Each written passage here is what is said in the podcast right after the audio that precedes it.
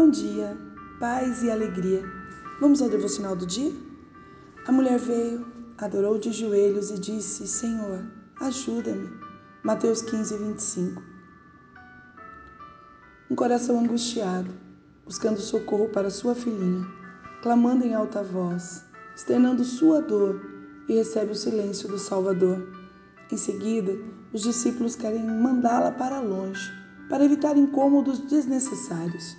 Muitas de nós teríamos voltado para casa iradas, sem querer saber de mais nada. Foi ignorada publicamente.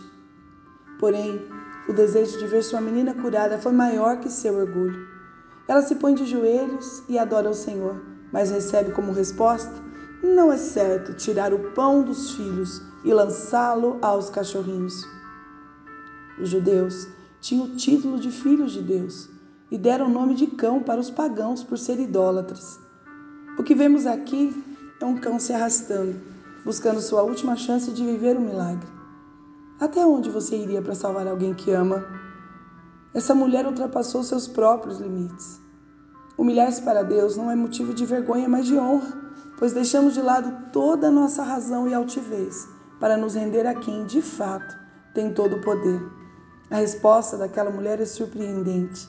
Ela não está pedindo um grande banquete de milagres e nem exigindo direitos, mas estaria contente com as migalhas que caíssem no chão. Há uma grande diferença entre estar alegre e contente. Essa mulher encontrou, encontrou contentamento naquilo que o Senhor estaria disposto a oferecer.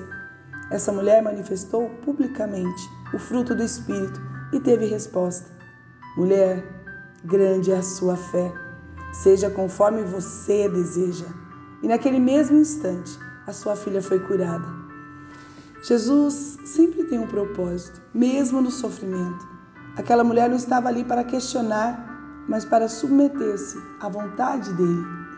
Seu exemplo de fé, perseverança e oração precisa nos impactar ao ponto de gerar uma mudança urgente em nós.